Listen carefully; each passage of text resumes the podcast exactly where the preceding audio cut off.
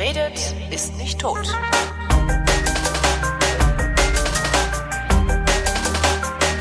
Willkommen zu einer neuen Ausgabe der Wissenschaft, worin Florian Freistetter und äh, ich, ich heiße Holger Klein, über Neuigkeiten aus der Wissenschaft reden. Hallo Florian. Hallo Holger. Äh, das erste, was ich mitgebracht habe, das ist was, da musst du äh, ran. Ja, Russland okay. Will Ja. ab, ja, ist, Neues aus dem Universum, wie immer am Anfang.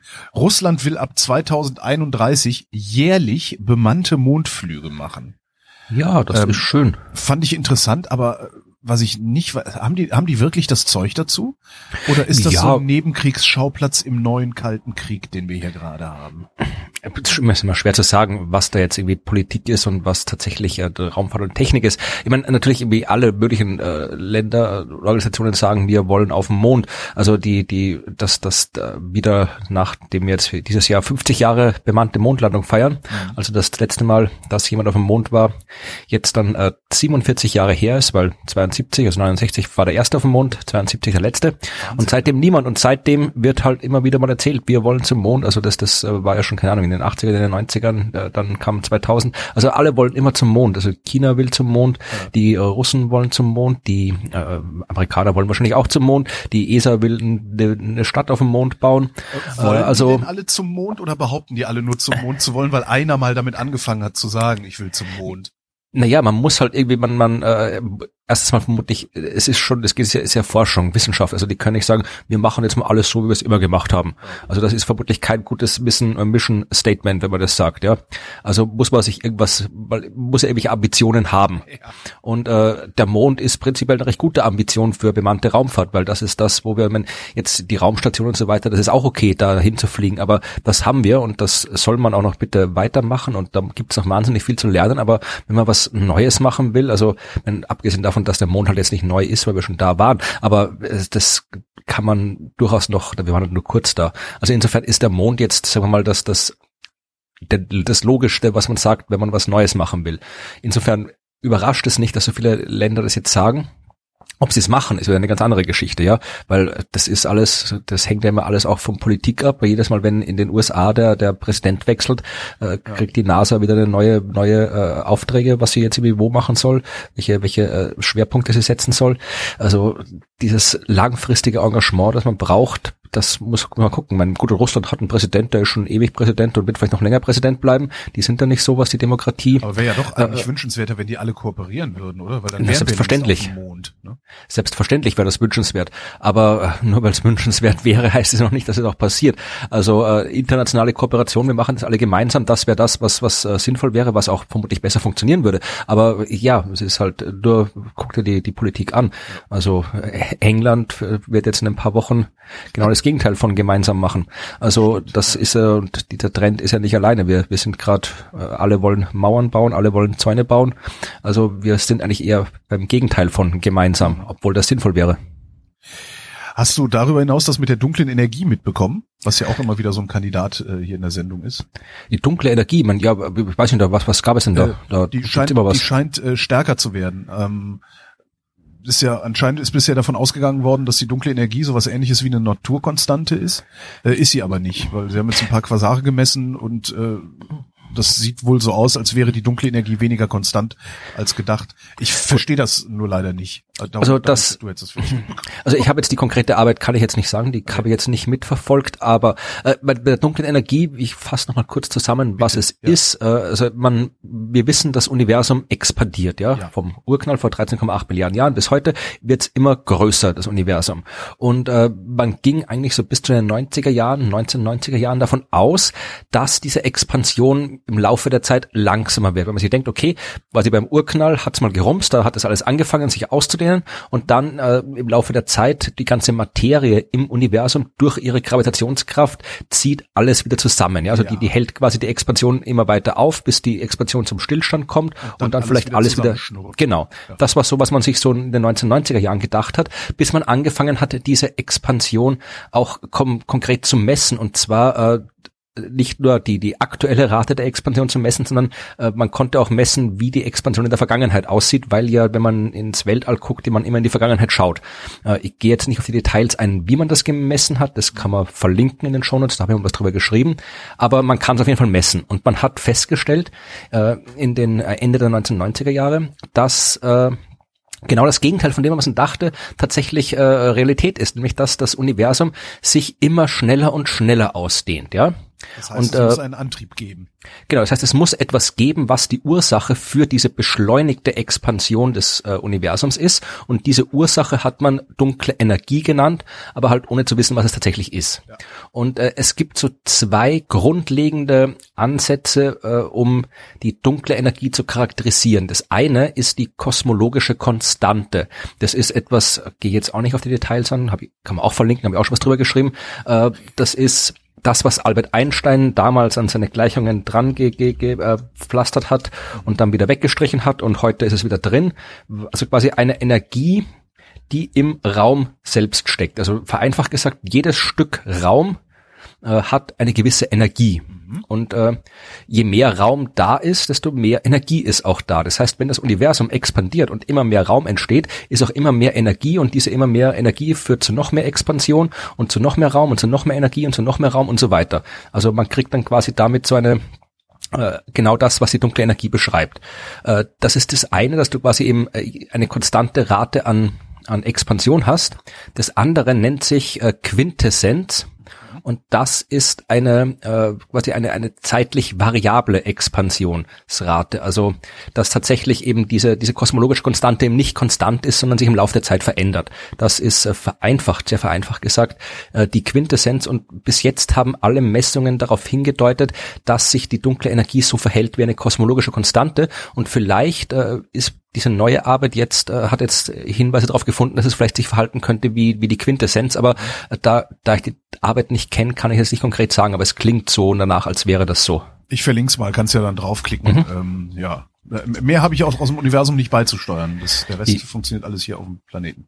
Ja, na, ich habe auch ein paar noch äh, Universumsgeschichten. Also ich habe vor allem Dinge äh, äh, aus dem Universum, die es nicht mehr gibt, nämlich äh, Mars One ist gescheitert. Also mein Mars One war von Anfang an gescheitert und es äh, hat nie eine Chance gehabt, äh, nicht zu scheitern. War, Aber ich jetzt ist sagen, ist das das Ding, was da abgestürzt ist? Ah nee, das das war diese äh, äh nee. Himmelfahrtskommando gegen Geld. Ja, also diese diese diese äh, dubiose die dubiose äh, Geldverdienenmasche eigentlich wenn man es korrekt bezeichnet. Besser Mars One äh, war etwas, das ist so vor vor fünf, sechs Jahren, glaube ich, ich weiß nicht, wie alt die, die Geschichte von Mars One schon ist. Äh, das war Boah, äh, ich habe 2015 drüber geschrieben und äh, ich glaube 2014 gab es das schon, also auf jeden Fall schon einige Jahre alt, da hat eine holländische, eine niederländische Stiftung, äh, geführt von einem Unternehmer namens Bas Landstorp, hat gesagt, wir bringen äh, Menschen auf den Mars, was ja prinzipiell jetzt nicht verwerflich ist, Aha. sondern eigentlich eine recht schönes Projekt ist, was ja auch wie der Flug zum Mond viele äh, Raumfahrtagenturen und private Raumfahrtorganisationen sich zum Ziel gesetzt haben. Nur der hat halt äh, das auf eine Art und Weise vorgehabt, die halt alles, die halt, die halt ja äh, in jeder Hinsicht komplett fragwürdig ist. Also erstens mal waren es keine tatsächlich irgendwie keine keine ausgebildeten Astronauten und Astronautinnen, die da hochfliegen sollten, sondern du hast dich halt einfach im Internet beworben ja, und äh, dann, ja und haben halt gesagt, und dann hast du natürlich hast du Gebühren bezahlt und so weiter und dann bist du ausgewählt worden und dann hätten es geheißt, geheißen, äh, es gibt dann eine große Fernsehshow, so Big Brother mäßig, wo du dann irgendwie alle einsperrst und dann wird das alles getestet auf der, auf der Erde und dann fliegen die alle zum Mars und dann bauen sie, dann wohnen sie dort und dann sterben sie dort, weil nämlich kein Rückflug vorgesehen ist und äh, das alles wird live übertragen und mit den Einnahmen von diesem Fernsehdings, tralala, da wird das alles finanziert. Und äh, sie war glaube ich schon für für 2015 oder so war schon geplant, dass sie die ersten dass halt irgendwie die, die Astronauten schon ausgebildet sind. Und für 2018 ähm, Nee, für 2015 wollten sie schon so Habitate auf der Erde bauen, also in der Antarktis, in der Wüste, damit die trainieren können. Mhm. Und dann hätten schon 2018 die ersten Sachen zum Mars fliegen sollen, also wirklich eben Satelliten zur Kommunikation und dann eben andere äh, Sachen halt, um Infrastruktur dort aufzubauen und dann eben schon in den 2020er Jahren oder so äh, dann tatsächlich eben auch Menschen zum Mars fliegen sollen.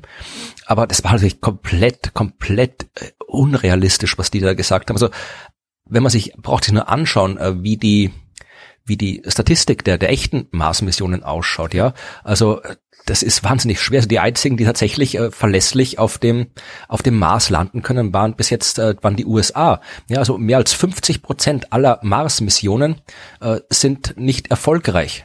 Ja, die Hälfte, äh, ungefähr, Echt? ist ziemlich genau die Hälfte der Mars-Missionen scheitern. Haben die, und die, haben die welche verschwiegen zwischendurch? Ich kenne nur die eine, die abgestürzt ist, weil sie zu blöd waren, das metrische System zu nutzen.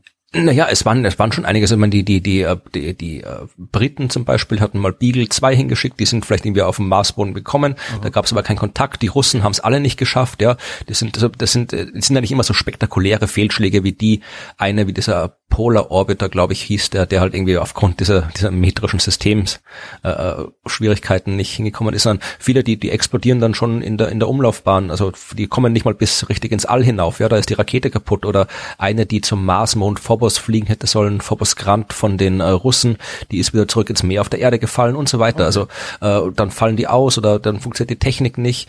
Also die einzigen, die sanfte Landungen auf dem Mars geschafft haben, waren eben die, waren die Amerikaner. Mhm. Und alle anderen haben es nicht geschafft. Also es ist verdammt schwierig zum Mars zu fliegen. Es ist verdammt schwierig Menschen zum Mars zu bringen. Das ist nicht ein Flug von ein paar Tagen wie bis zum Mond. Da bist du monatelang, äh, wochenlang, monatelang im All. Du musst irgendwie mit der mit der mit der kosmischen Strahlung klarkommen. Der Mars, also das Weltall und der Mars ist nicht geschützt vor vor der ganzen kosmischen radioaktiven Strahlung. Äh, am Mars leben. Meine, wir haben es noch nicht mal geschafft, auf der Erde ein Habitat zu bauen, das ja. das wirklich äh, unabhängig funktioniert von von vom Rest der Welt. Also, also nicht heimlich ist, ja, irgendwie was reinschmuggeln müssen. Ja ja. Also das ist halt komplett, also alle, alle Raumfahrtexperten, alle Wissenschaftler haben gesagt, das ist komplett irre, das funktioniert so nicht. Also das, das, das, das wird, äh, das funktioniert nicht und das, die werden die werden nicht mal bis ins All kommen und wenn sie ins All kommen, dann werden sie alle sterben, ja. ja. Also das äh, und, und das war so, die werden nicht ins All kommen und äh, das war halt, ich habe es damals 2015 habe ich geschrieben, dass äh, Mars One ist eine PR-Aktion, die nicht äh, durchdacht ist, nicht nachhaltig geplant ist und moralisch fragwürdig ist. Ja, also es war im Prinzip nur halt irgendwie PR. Dann haben die auch nichts gemacht, weil so eine Mission muss man ja auch lange vorbereiten. Ja, du musst gucken, dass du eine Bodenstation hast. Du musst die die die Technik irgendwie bauen oder halt dann in dem Fall anmieten mieten äh, von den Leuten, die sie haben. Ist alles nicht passiert. Äh, es ist nichts gebaut worden, es ist nichts irgendwo hingeflogen worden. Das Einzige, was es gab, waren halt diese ganzen Leute, die sich halt davon diesem Mars One Ding halt überreden haben lassen, ja. die sie dann irgendwie, die, die quasi als Astronauten dann rumgelaufen sind und überall dann halt Werbung für das Ding gemacht haben. Und ja, der Firma, die halt dann der Fernsehsender, der diese Sendung machen wollte, ist auch abgesprungen. Und dann haben sie eben eine äh, eine äh, Aktiengesellschaft gegründet, um da nochmal äh, tatsächlich äh, Geld aufzutreiben. Und diese Aktiengesellschaft, die ist jetzt eben auch vor ein paar Tagen äh, pleite gegangen. Mhm. Aber das Tragische ist ja, ne? ja, ja, die, die da ja, Kohle gezahlt haben. Also. Das Tragische ist ja, es ist ja noch nicht vorbei. Also dieser, dieser, dieser, ich weiß nicht, ob man sich jetzt die Bestrafung macht, wenn man es Betrug nennt, aber äh, darum nenne ich es jetzt mal nicht Betrug. Aber diese, diese ganze, diese ganze Masche, die geht halt noch weiter. Ja, es ist jetzt für äh, 6. März ist eine Pressekonferenz angekündigt, wo drin steht äh, in dieser Ankündigung, dass dann jetzt irgendwie ein neuer Investor vorgestellt wird.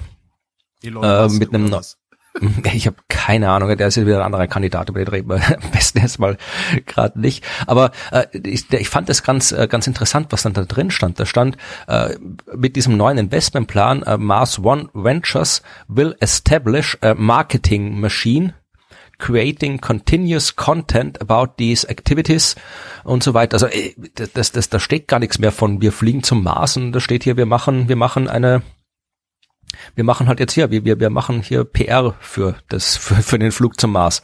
Also, und äh, das ist halt, mich ärgert das, das einerseits man. komisch, ne? Ja, also man, das ist halt irgendwie, das ist wie hier bescheuerte Firmen, die, die den Leuten Geld aus der Tasche ziehen, gibt's ja zuhauf. Ja. Das ist ja jetzt nicht das, was mich ärgert. Mich ärgert's halt, dass halt hier wirklich die, die Faszination der Menschen ausgenutzt wird. Weil die Leute, man muss dir mal vorstellen, die Leute, die sich da anmelden, die sind ja wirklich davon überzeugt. Die machen das ja, weil sie, weil sie davon ausgehen, dass das passieren wird, dass sie zum Mars fliegen. Ja, und die machen das, das. Sind die damit nicht auch selbst schuld? Also ja und nein. Aber man, was, was mich ärgert ist, man, du musst dir mal vorstellen, dass das sind Leute, die machen das in dem Wissen, dass sie nicht zurückkommen werden. Da gab es ja damals 2015, wie das dieser mediale Hype am höchsten war über Mars One, gab es ja jede Menge Interviews eben mit den österreichischen Mars-Astronauten, mit den deutschen Mars-Astronauten in allen Zeitungen hast du lesen können, die da irgendwie ausgewählt worden sind unter den letzten 100 oder so. Äh, und die haben alle gesagt, ja, dann, dann haben, da waren wirklich Interviews dabei, wo ich mir gedacht habe, das kann doch nicht wahr sein. Ich meine, die sitzen da mit ihren Kindern, mit ihren Eltern, mit ihren Lebenspartnern und sagen, ja, ich fliege zum Mars und hier, mein Kind bleibt da, meine Eltern bleiben da und die können mir im Fernsehen zugucken, wie ich krepiere. Also das ist, das ist, das ist, das ist, da musst du wirklich schon extrem extrem überzeugt sein davon, extrem fasziniert sein davon. Also es muss halt wirklich dann extrem bekloppt. Ja, ich bin mal, bin mal ein bisschen zurückhaltend, dass jetzt irgendwie so bekloppt sind. Du musst halt einfach, das muss wirklich dein ganz, ganz, ganz, ganz großer Traum sein, dass du alles dafür aufgibst. Und äh, dieser Traum wird halt da von dieser Firma halt mit Füßen getreten. Weil wenn dann wirklich, wenn du dann, wenn dann dass jetzt eh seit fünf Jahren schon nichts passiert und dann hier die Pleite geht und der nächste Investor, das wird auch Pleite gehen und dann dann äh, irgendwann ist halt dann dein ganzer Traum, für den du tatsächlich dein Leben aufs Spiel gesetzt hast oder dein Leben aufgegeben hättest, ist halt dann äh, komplett im Arsch und dann hast du den Traum vielleicht nicht und dann hast du einen ganzen Haufen Leute, die eigentlich vom Weltraum fasziniert gewesen wären, die jetzt da nicht mehr fasziniert sind. Also ich, ich bewundere, ich bewundere da deine Empathiefähigkeit. Ich bin da ja wesentlich gnadenloser. Ich denke mir wirklich, also wer so bescheuert ist, äh, sich da zu investieren, ohne vorher vielleicht mal zu prüfen, ob diese Firma äh, überhaupt die Mittel haben kann, dich zum Mars zu schicken, der hat es auch nicht besser verdient, als derart enttäuscht zu werden. Ja, es ist also, halt, wenn ich sorry, aber da, weißt du, um, um, um über den Tisch gezogen, also zum, zum Betrug gehören immer zwei, einer der dich, einer der betrügt und einer der sich betrügen lässt.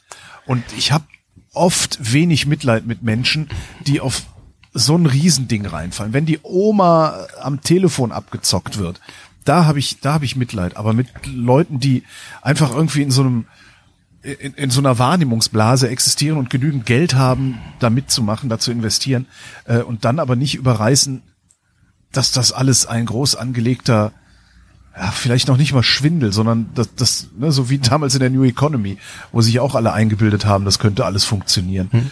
Ich ich habe da echt wenig Mitleid. Ja, du wirst schon recht haben, dass noch ein paar dabei sind, mit denen man kein Mitleid haben muss. Also ich habe jetzt noch ein bisschen recherchiert, ja. Äh, was da, weil ich das, wie viel, was, was da noch an Aktivitäten bei Mars One tatsächlich herrscht, vor allem von den Leuten, die halt da irgendwie quasi sich mitgemacht haben. Ich habe dann äh, einen Artikel in einer österreichischen Zeitung gefunden, aktuell, also von äh, Ende Januar. Da geht irgendwie als einziger Österreicher, ich zitiere jetzt, als einziger Österreicher hat es der Lamantaler Günther Gollob geschafft, bei 200.000 1000 Bewerbern für das Projekt Mars One unter die Top 100 zu kommen, was schon der erste Schwachsinn ist. Also hat sie auch rausgestellt, diese 200.000 Bewerber, das war die Zahl, die Mars One selbst kolportiert hat. Das waren, glaube ich, die Aufrufe auf der Homepage. Okay. Irgendwie beworben haben sich, glaube ich, irgendwie 2000 oder irgendwie sowas. Also ja, äh, jedenfalls geht's dann weiter und dann sagt er hier, also der dieser dieser österreichische äh, Mars-Astronaut äh, sagt dann, äh, ich stehe kurz vor der finalen Entscheidung, ob ich eine Runde weiter bin. Ein preisgekrönter Dokumentarregisseur begleitet mich seit genau drei Jahren bei meinen Vorbereitungen für die Auswahl. Dieser möchte im Dokumentarfilm, äh, der dann 2020 in die Kinos ins TV kommen wird, auch einen Bezug zu meiner Heimat herstellen. Ja, also da der hat anscheinend schon einen Weg gefunden, wie er das quasi halt irgendwie noch noch kommerzialisieren kann, ja. was er da macht. Und ein bisschen tragisch war dann der letzte Satz, äh, wo dann angekündigt wird, dass er eben hier Vorträge hält äh, in Österreich über das, was er tut. Und äh, zusätzlich, hört auf der Artikel, zusätzlich wird der gebürtige Labertaler zuvor noch in der neuen Mittelschule St. Paul vor etwa 120 Kindern sprechen. Also da wird dann quasi dieser, dieser ganze Schmafu dann noch forterzählt. Ja. Genau, also das ist dann schon ein bisschen, ich weiß jetzt gar nicht, ob, ob es hat sich dann bei Twitter hat, hat sich dann noch irgendwie noch einer von den deutschen Mars-Astronauten mal bei mir gemeldet, aber weiß ich, vielleicht haben wir ja Leute dabei die, unter der Hörerschaft, die da mehr Einblick haben, was da alles tatsächlich abgeht bei Mars One oder ja. inwieweit das Sachen sind, die die Leute dann quasi selbst organisieren ja, oder halt. Inwieweit das tatsächlich Leute sind, die da tatsächlich, wie du sagst, so einen, einen großen Traum haben, der jetzt geplatzt ist oder einfach nur Leute, die gesagt haben, ja, ich, ich mach da mal mit, es kostet mich ja nichts. Ich glaube, also alles, was du investieren musst, bist du selbst, wenn ich das richtig verstanden habe, oder musste man was bezahlen? Ne, du musst das schon, du hast, das ist halt eine Frage. Also ich habe da jetzt keinen Einblick, du musst auf jeden Fall mal irgendwie so eine Registrierungsgebühr bezahlen. Die aber jetzt, glaube ich, nicht so wahnsinnig groß ist. Und dann gab's äh, so, so ein, also, du, soweit ich das verstanden habe, ist glaube ich in der Zeit oder in irgendeiner, irgendeiner oder bei Heise, irgendwo in einer, einer Medium, das mir jetzt per se nicht unseriös vorkam, habe ich gelesen, dass du tatsächlich dann, äh, du musste dann von, die, von den vielen Leuten, die sich dann quasi da beworben haben, die mussten irgendwie gerankt werden und äh, das ist jetzt nicht so nach, keine Ahnung, da gab es keine Fit nicht so nach ja. Fitness oder nach sonst irgendwas, sondern nach Wissen, sondern im Wesentlichen äh, gab es dann eben auch ein, ein, ein Ranking-Kriterium, war halt auch, wie viel Geld du da jetzt quasi im, im, im Shop ausgegeben hast okay. und wie viel Tokens du gekauft hast oder irgendwie sowas. Also ja, das klingt dann wieder mies. Was ja auch noch vorstellbar wäre, ist, dass da jede Menge Leute hingegangen sind, die gesagt haben, naja, das wird sowieso nicht funktionieren, aber ich mache da jetzt mal mit, weil wenn ich unter, in den Endsport komme, kann ich das wiederum kommerzialisieren, so wie der Typ das ja. da aus Österreich gemacht hat oder zumindest vorhatte. Aber da muss ich sagen, da habe jetzt, ich habe mich dann nie beworben, ich habe jetzt ja. kenne kenn auch niemanden persönlich, der da mitgemacht hat, da habe ich jetzt zu wenig Einblick in was konkret abgelaufen ist. Das müsste man vielleicht nochmal genau recherchieren oder vielleicht hat es auch schon jemand getan äh, und von den von den echten Raumfahrtexperten, vielleicht gibt es da schon Literatur dazu. Das müssten wir jetzt nochmal genau anschauen. Aber wie gesagt, also ich bleib bei meiner Vorhersage, die ich 2015 gemacht habe. Mars One wird niemals auch nur irgendwo, die werden keine, keine zehn Meter über den Erdboden sich erheben. Geschwindigkeit erzeugen, ja. Also wenn er sich irgendwo ein Büro im, im, Hoch, im, im obersten Stock von dem Hochhaus kauft, ja, aber äh, höher wird diese Mission nicht, nicht rauskommen. Schönste Arbeit der letzten Woche. Ähm, deutsche und britische Wissenschaftler haben festgestellt, Bier auf Wein, das lass sein. Äh, stimmt nicht. Ja, ähm, sie sind wirklich hingegangen. Ne, es gibt ja diesen alten Spruch: äh, Bier auf Wein, das lass sein. Wein auf Bier, das rate ich dir. Äh, sind hingegangen, haben sich mal ein paar Probanden geholt, haben äh, jedem dieser Probanden zweieinhalb Liter Bier verabreicht. Danach vier große Gläser Weißwein. Das Ganze haben sie dann eine Woche später umgekehrt gemacht und es gab auch eine Kontrollgruppe. Ähm, die haben entweder nur Bier oder nur Wein, aber dieselbe Menge Alkohol bekommen und dann äh, wurden sie gefragt, wie geht's euch denn? Ähm, auch Essen wurde kontrolliert und mhm. sowas. Stellt sich raus, alles Quatsch. Der Spruch wird jetzt äh, umgedeutet zu Bier auf äh, Wein auf Bier, das rate ich dir. Bier auf Wein, das rate ich dir. So. Ja, also Wäre das einfach eins für alle Mal auch wissenschaftlich geklärt, äh, dass äh, dieser Mythos, äh, dass man kein Bier nach einem Wein trinken soll, dass das schlimmer, den, den Kater schlimmer machen würde. Also äh, um, ich habe, ich wusste äh, ich aber auch schon so, habe ich selbst schon mal. Ja, also ich wollte gerade sagen, es, es, es, äh, ich habe jetzt schon zu dem Thema gibt's, habe ich schon einige andere Arbeiten, kann das gerade nicht irgendwie aus dem Gedächtnis zitieren, aber äh, es ist auf jeden Fall, wenn, zu dem, was du sagst, klar. Äh, Im Wesentlichen kommt halt drauf an, wie viel Alkohol geht in dich rein und das bestimmt dann, wie gut es dir geht oder nicht. Ja. Aber natürlich gibt schon, wenn ich jetzt quasi mit mit äh, mit einem starken Wein anfange, der irgendwie, weiß ich, 20 Prozent hat, hat Wein 20 Prozent? Nein, das ist dann ja, eher Likör oder 15 Prozent oder weiß nicht, aber halt irgendwie, äh, wenn ich jetzt quasi hier mit der Flasche Wein anfange mit 15 Prozent und dann danach halt irgendwie äh, Bier mit mit äh, 4 Prozent trinke, ist das ein Unterschied, als wenn ich jetzt quasi mal mit zwei zwei leichten Bieren anfange, weil dann habe ich gleich mal am Anfang enorm viel Alkohol in mir drin und dann ist es mir wahrscheinlich auch egal, dann hau ich noch irgendwie zehn Bier hinten nach, weil eh schon alles egal ist und ich schon so eh schon besoffen bin. Was aber ein ja, psychologischer ich, Effekt ist. Ja, genau. Das wollte ich gerade sagen. Es sind da natürlich, spielen psychologische Effekte eine Rolle bei, bei sowas. Aber von rein vom, vom Alkohol her ist es halt, ja, Alkohol ist halt drin. Ja. Es gibt halt noch diese Geschichte, diese, diese, diese Zusatzstoffe, diese nicht Zusatzstoffe, diese. Phenole und sowas, ne? Ja, was halt irgendwie, wenn es halt das, ob es jetzt klarer Alkohol ist oder halt irgendwie nicht klarer Alkohol, ja. weil die Stoffe da drin noch irgendwie einen Einfluss haben können. Aber ansonsten, ob jetzt irgendwie zuerst ein Wein und dann Bier oder umgekehrt, ich meine, ich trinke sowieso keinen Wein, aber das tatsächlich ja. Also wir raten euch, trinkt, äh, ja. Trinkt einfach nicht zu viel. Ähm, genau, Was das ja ist ein guter Rat. Stimmt, es gibt ja noch so einen Mythos, dass ähm, wenn man den ganzen Abend nur Bier trinkt, äh, also durch, das Durcheinander trinken ist ja auch ja. sowas. Ne? Durcheinander trinken würde es schlimmer machen, stimmt auch nicht. Durcheinander trinken, das hat ähm, habe ich bei Quarks vor Jahren schon mal mhm. gesehen. Durcheinander trinken führt nur dazu, dass das Trinken nicht so langweilig ist und du dadurch mehr trinkst.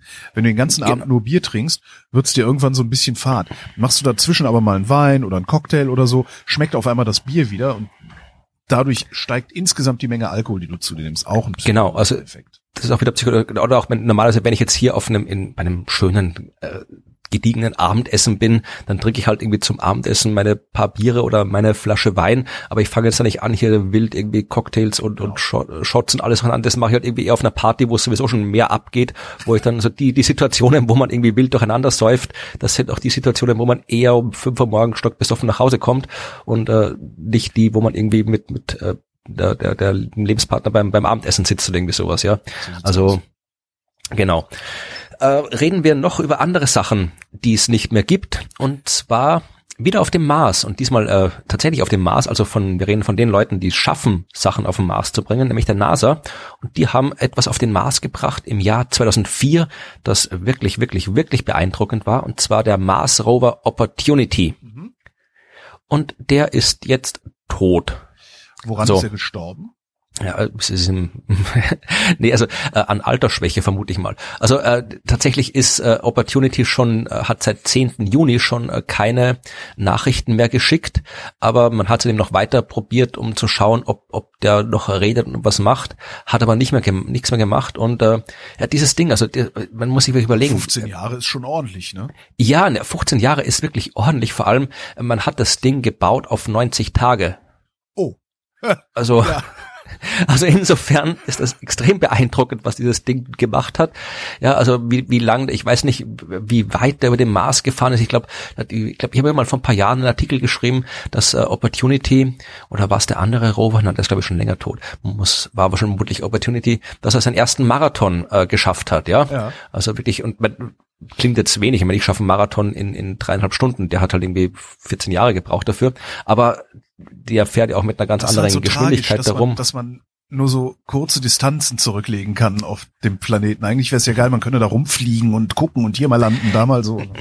Ich glaube, ich weiß nicht, wo ich das gehört habe, ob das Ding jetzt schon auf dem Mars ist, ob das ein Teil von der Inside-Mission ist oder ob das erst bei der nächsten kommt, aber irgendwo gibt es eine Mission, wo tatsächlich so eine kleine Drohne dranhängt, also wo man dann wirklich so ein bisschen so durch die Gegend fliegen kann. Aha, wow. Aber äh, das, das habe ich, ich habe das irgendwo so am Rande irgendwo mal gehört in einem Podcast. Ich weiß jetzt nicht, äh, äh ob das jetzt ist, eins ist, das noch fliegt, hinfliegen muss oder schon da ist. Ich glaube, wenn es da wäre, hätte man schon was gehört. Ja, Aber ne? oder hier Mars-Drohne. Äh, Forscher wollen Mars mit Hightech-Drohne erkünden. Ah, die Mars 2020-Mission ist das, genau. Da soll es eine Hubschrauberdrohne mitfliegen.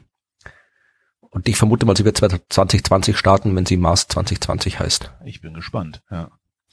Ja klar, man, dann ist das Problem ist halt, du hast halt eine wirklich, du hast halt nicht viel Atmosphäre auf dem Mars. Das Stimmt, halt dann, ja. Du brauchst riesige Rotoren dann dafür, ne? Um ein kleines Wahrscheinlich, ich habe jetzt ja. nicht, ich habe keine Ahnung, wie das, wie weit das Ding jetzt geplant ist und so weiter. Aber klar, das ist natürlich das, was du willst. Du willst ja am Mars dann auch irgendwie mal rumfliegen können und, und weitere Geschwindigkeiten, weitere Distanzen zurücklegen können, damit du halt wirklich was siehst. Und ich meine, es, es hat schon Opportunity und Rover und der, der, andere. War Opportunity nicht der, der das Wasser da gefunden hat auch? Ach, wir haben doch alle Wasser gefunden dort. Ich glaube, einmal im Jahr muss eine, muss eine Mars-Sonde Wasser finden, sonst wird sie abgestellt. Aber aber wenn das Ding auf sechs Wochen ausgelegt war, wie lange mag dann erstmal eine Maschine halten, die auf 15 Jahre ausgelegt ist. Ja, also man, das mit dem, mit dem Auslegen ist meistens auch immer ein finanzielles Ding. Also wie gesagt, wir haben jetzt mal Geld, um das Ding betreiben für zu lange und dann meistens äh, gebaut werden die, die werden das jetzt nicht irgendwie mit, mit Tesa zusammentackern und denken, ach, das hält schon ein paar Wochen, sondern die bauen das schon so, dass es halt ordentlich hält. Und das Limitierende Klar, du ist. Ja immer, du brauchst ja immer Personal und Technik auf der Genau. Also ich meine, das Limitierende ist halt meistens Treibstoff, wenn es im Weltraum irgendwie rumfliegt oder Kühlmittel, wenn es ein Teleskop ist, das gekühlt werden muss, weil es ist halt irgendwann aus. Ja. Oder halt dann oft Geld, um halt einfach die Mission am Laufen zu halten. Du musst mit dem Ding reden, du musst das Ding überwachen, du musst da irgendwie, äh, du musst die Wissenschaftler bezahlen, die mit den Daten arbeiten und so weiter. Und das gibt halt auch jede Menge andere Sonden und irgendwie so alle regelmäßig, wenn dann alle NASA-Missionen, bei der ESA wird es nicht anders sein, halt quasi wieder evaluiert, dann ja. wird neu gereiht und wer halt nicht hoch genug äh, kommt, der, der fliegt raus. Ach, es ist schade. Ja. Ähm, die, für die, für die Raucher äh, habe ich was Interessantes. Australische Wissenschaftler haben festgestellt, dass die Tabakerhitzer nicht gesünder als Zigaretten sind. Ich weiß nicht, ob du es schon mal gesehen hast. Es gibt ja so was ist ein Tabakerhitzer? Es gibt Feuerzeug? drei Möglichkeiten, sich Nikotin zuzuführen. Äh, also gibt noch mehr, auch Kaugummi und sowas, aber die lasse ich mir weg. Normale Zigarette. Dann diese, dann diese ähm, äh, Vaporisatoren, wo du dann mhm. ne, irgendwie so Flüssigkeiten drin hast, wo auch Nikotin drin sein kann. Und es gibt auch noch so Gerätschaften, da kommt irgendwie so eine Art Zigarette rein. Mhm. Da wird der Tabak aber nur erhitzt, also verdampft. Okay. Und du atmest halt dieses Kondensat ein.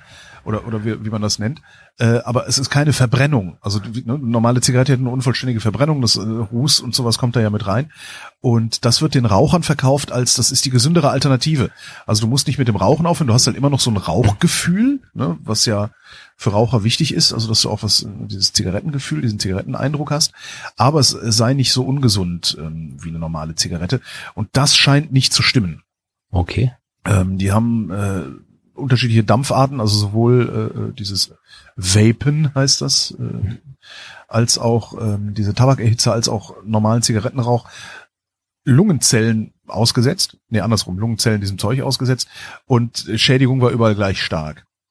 Das heißt, wer einen Tabakerhitzer nimmt, weil er meint, er würde sich was Gutes tun, kann auch ruhig wieder zur normalen Zigarette greifen. Das sieht wenigstens nicht ganz so albern aus.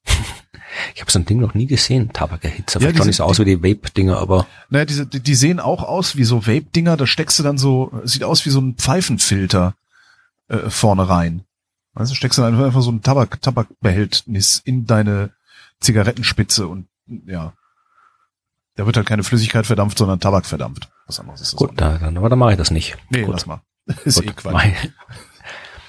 Ja, äh, noch noch ein totes äh, Weltraumding habe ich. nur tote Sachen dabei. Ja, ja, es ist irgendwie, ja, das ist wie, wie immer, wenn sie alle aufregen, dass die ganzen Schauspieler der Reihe nach sterben. Hier sterben jetzt der Reihe nach alle äh. Weltraummissionen. Ähm, äh, Kepler, das schöne, schöne Kepler-Weltraumteleskop, Mhm. auch weg. Auch weg. Wo ist es hin? ja, das hat keinen Bock mehr gehabt, man ist weggeflogen. Nee, äh, das war, aber in dem Fall war es auch absehbar, dass äh, Kepler Weltraumteleskop, über dessen Arbeit wir vermutlich schon äh, lange gespro oft gesprochen haben hier, weil es Ja. halt wirklich coole Sachen gemacht hat. Also äh, das auch wieder ein Weltraumteleskop der NASA, das Teleskop, das uns tatsächlich die großen Durchbrüche gebracht hat bei der Erforschung von Exoplaneten, weil eben mit Kepler, dank Kepler, tatsächlich diese Planeten in großem Maßstab gefunden worden sind. Bis dahin hatten wir die ganzen Exoplaneten, also die Planeten anderer Sterne, immer erst vom, äh, mit, von der Erde aus beobachten müssen und das war mühsam und hat lange gedauert. Und wir haben halt dann äh, so, so, halt, bevor Kepler gestartet ist, äh, Kepler ist gestartet 2009, da hatten wir äh, vermutlich so, so ein paar hundert Planeten ungefähr gekannt, ja, größenordnungsmäßig. Und jetzt sind wir bei ein paar tausend, ja, also dank Kepler und die meisten davon haben hat Kepler gefunden im Weltall. Das heißt, äh, Ich habe übrigens gerade beschlossen, dass ich die Sendung Tod im All nenne, weil du die ganze Zeit Sehr schön, ja. Ja. Äh, und äh, wie gesagt, also das Kepler hat wirklich die, die Planeten, also die, die bestätigten Planeten, die Zahl der bestätigten Planeten tatsächlich äh, in, in äh, um eine Größenordnung erhöht und dann äh, die Planetenkandidaten um noch ein paar Größenordnungen drüber. Also es war eine wahnsinnig wichtige Mission, eine historisch wichtige Mission für unser Verständnis des Weltalls und auch hier äh, eben das Problem, dass halt ja das Teleskop hat halt wie hat halt auch nicht. In dem Fall war es das Teleskop, das das kaputt ging. Also damit Kepler die Arbeit machen kann, die es gemacht hat, muss es natürlich in der Lage sein, möglichst äh, exakt in eine bestimmte Richtung zu gucken. Ja. Ja, weil wenn das irgendwie hin und her wackelt, dann sieht's nichts. Ja, also es muss wirklich exakt ausgerichtet werden. Und das macht man mit äh, Reaktionsrädern. Also das ist so, Reaktionsräder. ja, das ist halt, du hast ja im Weltall, du kannst es ja nicht irgendwo hinstellen im Weltall, ja.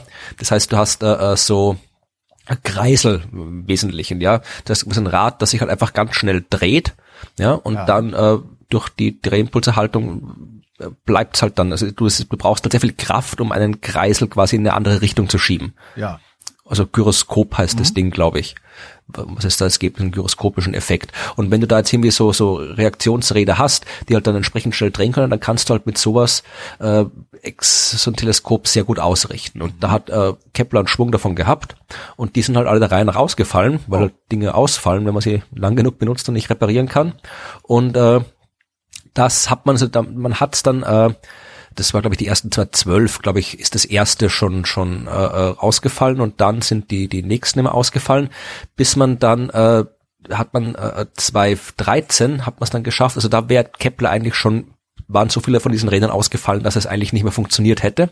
Aber Wissenschaftler sind kreativ und haben dann einen Weg gefunden, äh, das trotzdem noch zu stabilisieren. Und zwar haben sie die, die, den Strahlungsdruck der Sonne benutzt. Ja, also Okay. die, das Licht der Sonne drückt ja auch, übt auch einen Druck aus. Ja. weil äh, vereinfacht gesagt, wie du schmeißt Photonen irgendwo hin und die prallen zurück. Das heißt, vereinfacht haben, gesagt. Im Grunde so wie wie man äh, bei Sturm an der Atlantikküste sich gegen den Wind lehnen kann, haben sie Kepler gegen den Sonnen äh, ganz, ganz vereinfacht gesagt, haben sie das gemacht und dann halt mit den restlichen Reaktionsrädern, die haben quasi, die haben halt nicht genug Reaktionsräder ja. gehabt, um das komplett zu stabilisieren, aber ein paar haben sie noch gehabt und haben halt dann den, die ausgefallenen Reaktionsrädern quasi durch den Druck des Sonnenlichts ersetzt und haben dann so noch weiter beobachten können und äh, dann äh, sind dann, haben sie dann eben noch, haben sie dann auch, weil halt die Genauigkeit nicht mehr gereicht hat für die Exoplanetenbeobachtung, haben sie halt dann andere und äh, auch nicht mehr in die Richtung gucken konnten, äh, weil sie halt auf den, nur durch den Druck halt in eine richtige Richtung schauen konnten, konnten das Teleskop nicht mehr so richtig hindrehen, haben halt dann andere Sachen erforscht. Ja, also haben dann äh, auch, auch Galaxien und Supernova und so weiter, alles versucht, Sterne, also alles, was es gibt, ja noch mehr zu sehen im Weltall, außer Planeten. Und dann äh, wie gesagt, dann äh, ist irgendwann äh, auch das der Treibstoff ein bisschen ausgegangen, dann ist äh, bisschen das Geld war auch, habe nicht mehr gewusst, ob man es ausgeben will und tatsächlich ist dann eben im Oktober 2018 tatsächlich äh, das äh, der Treibstoff komplett ausgegangen gewesen, dann ging gar nichts mehr. Dann hat man äh, Mitte November 2018 das letzte Bild von äh, Kepler, äh, nicht von Kepler, sondern Kepler hat sein letztes Klar. Bild gemacht und äh, ein Selfie. Nee. Genau. nee, also letztes Bild hat nochmal quasi, man kann sich das auch, wenn wir es verlinken, kann man sich das anschauen. Es schaut jetzt nicht wirklich beeindruckend aus, weil es quasi Rohdaten sind, die man da sieht, mit, mit äh, ein paar Kamerafehlern drin und so weiter. Aber ähm, sind halt ja Sterne. Und ähm, dann mittlerweile jetzt ist es quasi offiziell beendet die Mission. Also dieses Bild hat man jetzt bekommen, das äh, drum ist jetzt nochmal in den Nachrichten gewesen, aber jetzt ist die Mission Kepler offiziell beendet und wir warten alle gespannt auf die nachfolgenden äh, Weltraumteleskope, beziehungsweise eins ist ja schon da, das äh, haben wir sicher auch drüber geredet, über TESS. Ja. Äh, die Frage wäre nämlich, fehlt Kepler jetzt oder haben wir schon den ja, natürlich, wir, je mehr, je mehr Dinger da im All rumfliegen und ins All gucken, desto besser. Also äh, es fehlen immer Teleskope, zumindest aus Sicht der Astronomen. Aber wir haben jetzt quasi schon eins, das den, den Job von TESS macht, nämlich äh, den Job von Kepler macht, nämlich äh, TESS. Das ist, wann ist TESS gestartet? Auch, ich glaube, früher 2018, wenn ich mich erinnere. Wir haben sicher eine Folge dazu gemacht oder in einer Folge drüber geredet. Das TESS ist genau April 2018. Der Transiting Exoplanet Planet Survey Satellite, der also im Prinzip das macht, was Kepler gemacht hat, nur halt jetzt äh, mit, mit ein bisschen neuerer Technik. Genau. genau. Und äh, dann wird irgendwann vielleicht doch nochmal das James Webb Teleskop kommen, das ja auch äh, schon lange verschoben worden ist, aber irgendwann wird es ins All fliegen, das wird gebaut und es ist schon viel gebaut, also das wird auch kommen, vermutlich in zwei Jahren oder so. Und das wird dann halt das neue Megateil im Weltall werden, also das wird wirklich einen sechseinhalb Meter großen Spiegel haben, ja, also das, das wird dann wirklich Ich finde das, das überhaupt schon faszinierend, so einen riesigen Spiegel da hoch zu schaffen. Ja, also das meine, der ist auch mit dann, mit dann auch, ja, ich meine, das ist schon, ja, da, da ist viel faszinierend. Aber das, also es, es, es sind schon Teleskope wieder, wieder äh, in Planung und auf dem Weg. Also wir sind jetzt nicht blind geworden da oben, aber natürlich ist es schade, dass so ein wirklich revolutionäres Ding wie Kepler eben jetzt nicht mehr ist. Kepler ist tot zum zweiten Mal und zum zweiten Mal ist es ein Verlust für die Astronomie. Währenddessen haben amerikanische Wissenschaftler festgestellt, wie man Alzheimer rückgängig machen kann. Okay. Und zwar haben sie gefunden, dass ähm, in Alzheimer-Gehirnen die Glutamatrezeptoren verschwinden, sich zurückbilden. Ähm, und ein paar Forscher in den USA haben jetzt einen Mechanismus gefunden, einen sogenannten epigenetischen Mechanismus. Epigenetik ist, okay. äh, dass nicht die Gene verändert werden, sondern die Aktivität der Gene verändert wird. Also welches mhm. Gen wird wie ausgelesen und so. Ähm, das passiert über Enzyme, die dann, ne, ich weiß nicht, ob du so, ne, wenn die, die mhm. das, wenn das Genom abgelesen wird, das machen halt Enzyme, die so. Äh, was sie gemacht, also die haben halt rausgefunden, Glutamatrezeptoren sind ein Problem, haben dann ähm, drei Injektionen das Ganze im Mausmodell allerdings noch. Ja, wir sind noch im Mausmodell. Haben drei Injektionen mit passenden Enzymen in die Mäuse getan. Und zack, waren die Glutamatrezeptoren wieder aktiv, also sind neue Glutamatrezeptoren produziert worden und die Hirnfunktion hat sich verbessert. Die Mäuse sind halt nicht mehr ganz so vergesslich gewesen, wie sie vorher waren. Das Einzige, was wir jetzt brauchen, sind Menschenversuche. Ja, großflächige Menschenversuche. Und äh, da könnte ich mir vorstellen, dass das sogar so eine Ethikkommission relativ zügig abnicken dürfte, weil letztendlich ist Alzheimer eine Erkrankung, die ist fortschreitend, die lässt sich praktisch nicht aufhalten. Das heißt, äh, den Zustand der Austherapiertheit, das ist ja mal so ein bisschen Ja. das Problem. Du musst ja austherapiert sein, bevor mit an dir rumexperimentiert werden darf. Den Zustand der Austherapiertheit könnte bei Alzheimer, könnte ich mir vorstellen, ist schon relativ früh erreicht. Von daher bin ich mal gespannt, äh, ob, ob diese ja, Umkehrung des Alzheimer-Prozesses äh, vielleicht in den nächsten zehn Jahren tatsächlich schon mal irgendwie am Menschen positive Ergebnisse zeigt. Das wäre schön, wenn man das mal in den Griff kriegen würde. Vor. Ja. Stell dir vor, Alzheimer wäre kein Problem mehr. Ja, das ist, ich hoffe, dass das irgendwie, dass es noch klappt, bevor ich das krieg. Ja. Aber Bevor unsere Eltern das natürlich kriegen, hoffe, wäre noch besser. ist es auch allen zu wünschen, die schon darunter, zu leiden, darunter leiden. Aber äh, es ist halt, ja, also ich meine, es ist schön zu sehen, dass es halt wirklich so, so, äh, ich habe das Gefühl, dass das gerade bei Alzheimer, ich, meine, ich kenne mich mit medizinischer Forschung wirklich äh, nicht wirklich gut aus, aber ich habe das Gefühl von dem, was man immer so hört, dass das wirklich eine Krankheit ist, wo die Chancen, dass wir sie in den Griff kriegen, nicht schlecht stehen. Wir wissen zumindest sehr viel über diese Krankheit. Also das ist, äh, das fällt mir so auf. Also auch über über die die äh, insbesondere die Podcasts mit den ähm, äh, für die Helmholtz-Gemeinschaft. Da habe ich ja auch gelegentlich immer mal, also gelegentlich mal hier am Deutschen Zentrum für Neuro neurodegenerative Erkrankungen zu tun und so. Und das, das, das, dein Gefühl habe ich auch. Also zumindest so aus Laiensicht sieht das nicht so schlecht aus, äh, wie man meinen würde. Dann hoffen wir das Beste. Ja. Ich habe noch etwas über Sport. Jetzt sind wir langsam an. ja, Sport ist jetzt auch abgeschafft, ja. Mord. Nee. Ähm, äh, ich habe, also wir sind jetzt vermutlich gerade bei der Zeit im Jahr, wo alle, die mit den Neujahrsvorsätzen angefangen haben, Jetzt langsam wieder aufhören, mit wo ich, Sport. Wo ich witzigerweise jetzt am Wochenende, letztes Wochenende dachte, ach Mensch, Mitte Februar, dann kannst du ja auch wieder ins Fitnessstudio gehen. Ja. Weil die Eh. anderen sind weg. Ja.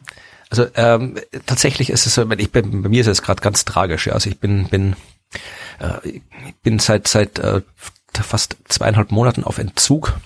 Wie, du bist zweieinhalb Monate nicht gelaufen? Ja, immer wieder ein bisschen schon. Nee, ich habe mir irgendwann im Dezember, so Mitte Dezember anscheinend so eine Adduktorenzerrung eingefangen. Und äh, da das, das dauert, hat der Arzt gemeint, halt irgendwie so, so drei Monate oder sowas, bis das weggehen kann. Und man, man kann schon sich bewegen. Also ich mache halt irgendwie, ich sitze halt bei mir auf dem Heimtrainer und fahre mit dem Fahrrad und schaue, dass ich irgendwie schwimmen gehen kann, wenn ich es irgendwie schaffe. Aber es ist halt, ja, es ist so, weil es halt wirklich, ich bin ja wirklich fast jeden Tag gelaufen und wenn das dann irgendwie wegfällt, ich war jetzt auf letzte Woche, es war, es war eigentlich schon ziemlich gut wieder und dann war ich jetzt letzte Woche kurz Urlaub auf Norderney. Sehr schön übrigens, Norderney. Mhm. Habe auch äh, den Hörer getroffen dort, den Chef der ansässigen Brauerei. Ach Gott, ja, super. Haben wir gutes Bier getrunken. Also schöne Grüße hier äh, an, an Tobi von der Brauerei auf Norderney. Äh, wer dort seid, geht hin, da gibt's gutes Bier. Aber äh, egal. Jedenfalls äh, war das dann dort sehr schön auf Norderney und äh, wirklich also richtig so, so äh, der einzige Tag am Wochenende, wo es richtig sonnig war und dann irgendwie auf dem Strand und hier äh, von, von oben die Sonne und das Meer und die Dünen und der Wind und alles. Und dann bin ich halt doch ein bisschen äh, gegangen, gelaufen und dann halt doch länger vermutlich, als es irgendwie sein hätte sollen. Und jetzt äh, ist dieses, tut das Bein wieder ein bisschen wieder wie mehr wie als vorher, also es ist, jetzt wird es langsam Frühling draußen, ja, das macht das Ganze noch, noch äh, schwieriger, also ich hoffe wirklich, dass dieser Scheiß bald vorbei ist, dass da wieder dieses Bein sich vernünftig verhält. Und ich wieder vernünftig laufen gehen kann, weil sonst kann ich für nichts garantieren. Dann werde ich jetzt vermutlich immer krantiger und krantiger hier im Podcast, bis ich nur noch, nur noch da sitze und ins Mikrofon meckere, wie schlimm die Welt nicht ist, weil ich nicht Was? laufen gehen kann. Das könnte eigentlich auch ganz amüsant sein, ne? Ja, für mich nicht. Aber egal. Äh, was ich erzählen will, ich wollte jetzt nicht meine persönliche Leidensgeschichte ausbreiten, sondern äh, ich wollte äh, von einer äh, von einem Artikel äh, aus von von Spektrum erzählen, äh, wo eine Studie äh, vorgestellt wurde, die sich mit der Frage beschäftigt hat, welcher Sport am besten für die Psyche ist. Also für meine Psyche äh, jeder Sport so schnell wie es geht bitte, aber für es ging die Frage so was, welche Art von Sport und äh, nicht nur die Sportart, sondern auch die Ausübungsart des Sportes äh, dich quasi am, am sich für die Stimmung am besten auswirkt, weil das Ausübungsart im Sinne von kurz und schnell oder langsam und Genau. und- okay. Ganz genau, genau. Also dass das Sport prinzipiell gut für den Geist ist, also gut für die Psyche ist, ist ja ist ja schon festgestellt, ja, dass du halt irgendwie, dass es halt irgendwie, wenn du dich körperlich aktiv äh, bewegst, dass das dann die die die die dass die Wahrscheinlichkeit für psychische Erkrankungen halt irgendwie ein bisschen reduziert wird und so weiter oder auch kurzfristig, das ist einfach, es macht dann einfach Spaß und darum machen sie auch so viele, ja. Und die Frage war jetzt aber, kannst du irgendwas machen oder gibt es halt tatsächlich äh, Unterschiede bei den Aktivitäten? Und das Ergebnis war, das war eine Metastudie, die sie gemacht haben. Und äh, wo es das psychische Befinden vor und nach dem Training gemessen worden ist. Aha. Das Ergebnis war, dass bei anar äh, anaeroben Aktivitäten, also eben wirklich kurze, starke Belastungen, also Krafttraining oder halt irgendwie Sprint oder was weiß ich, was halt das da noch drunter fällt, äh, dass da dieser Effekt, also der, der, der stimmungsaufhellende Effekt, der, der positive Effekt am zuverlässigsten auftritt. Äh, wenn du sowas machst wie ich, also aerobes Training, Ausdauersportarten, lang laufen oder schwimmen oder lang Radfahren, da waren die, da war das äh, uneinheitlich. Also bei manchen Leuten, bei manchen Studien haben gezeigt, okay, da die Stimmung steigt, bei manchen Studien nicht. Also das hängt dann vermutlich, ist es auch was, was. Aber kurz und schmerzhaft sozusagen führt immer zu steigender Stimmung. Äh, na, nicht immer, aber da war der Effekt, was halt am zuverlässigsten. Also da war die, was die, ja, äh, was ja eine super, das ist eigentlich eine sehr, sehr gute Nachricht, weil insbesondere äh, sehr träge Menschen, ich erinnere mich noch gut daran, dass ich vor fünf Jahren wesentlich träger war als jetzt, mhm. ähm, sehr träge Menschen zu motivieren ist halt unheimlich schwer. Aber wenn du sagst, okay, pass mal auf, Alter, dann weiß ich nicht, fahr doch jetzt nicht 30 Kilometer Fahrrad, äh, dann geht's dir besser. Es reichen ja vielleicht schon drei. Ja, das, das kann gut sein, also, dass also das, dann, ja. Also bei mir, ich, bei mir ist wenn, bei den bei diesen langen äh, beim aeroben Training, das ist vermutlich hängt dann vermutlich wirklich die persönliche Befindlichkeit oder Persönlichkeit auch mit rein. Weil bei mir zum Beispiel, mir macht es am meisten Spaß, wenn ich wirklich lange laufen kann. Ja, also wenn ich so, so zwei, drei Stunden durch die Gegend. Andere finden das extrem öde, äh, müssen sich da irgendwie irgendwie pushen, dass sie das schaffen, müssen da irgendwie zu fünft laufen, dass sie quatschen können und ihnen nicht langweilig wird. Für mich gibt es nichts Besseres, als irgendwie drei Stunden allein durch die Gegend zu laufen. Also da, da drum sind vermutlich auch da diese diese äh, äh, äh Befunde dann eben uneinheitlich, dass man eben, dass es eben nicht klar ist, ob das jetzt gut für die Stimmung ist oder nicht. Mhm. Aber dann noch, was du sagst zur, zur, äh, zur, zur Dauer. Also hier bei der Dauer der sportlichen Aktivität sagen sie, 15 bis 30 Minuten reichen aus äh, für diesen Effekt. Äh, das längeres Training, das Befinden noch stärker verbessert, konnte in der Analyse nicht belegt werden. Ja, super. Das, das heißt, im Grunde heißt das, jeden Tag eine Viertelstunde zügig spazieren gehen. Zum Beispiel. Das ist ja. das Beste, was du deinem Geist tun kannst. Ja. Ähm, währenddessen haben australische Wissenschaftler festgestellt, dass die Honigbienen die Klugscheißer unter den Fluginsekten sind. Die Aber haben, Biene Maya war ja schon so Klugscheißer. Nee, das, genau. Der Willi, der hingegen, der war nett. Ähm, Honigbienen können Mathematik. Also die können ja, ganz viele Tiere können recht Mathematik. Lösen. Was? Also das können sie nicht vermutlich, aber erzähl mal. das können sie nicht vermutlich. Also, ähm, sie haben, sie haben es geschafft, den Bienen beizubringen, zu addieren und zu subtrahieren. Und zwar über okay. Farben. Äh, die Farbe Blau für Addition, die Farbe Gelb für Subtraktion.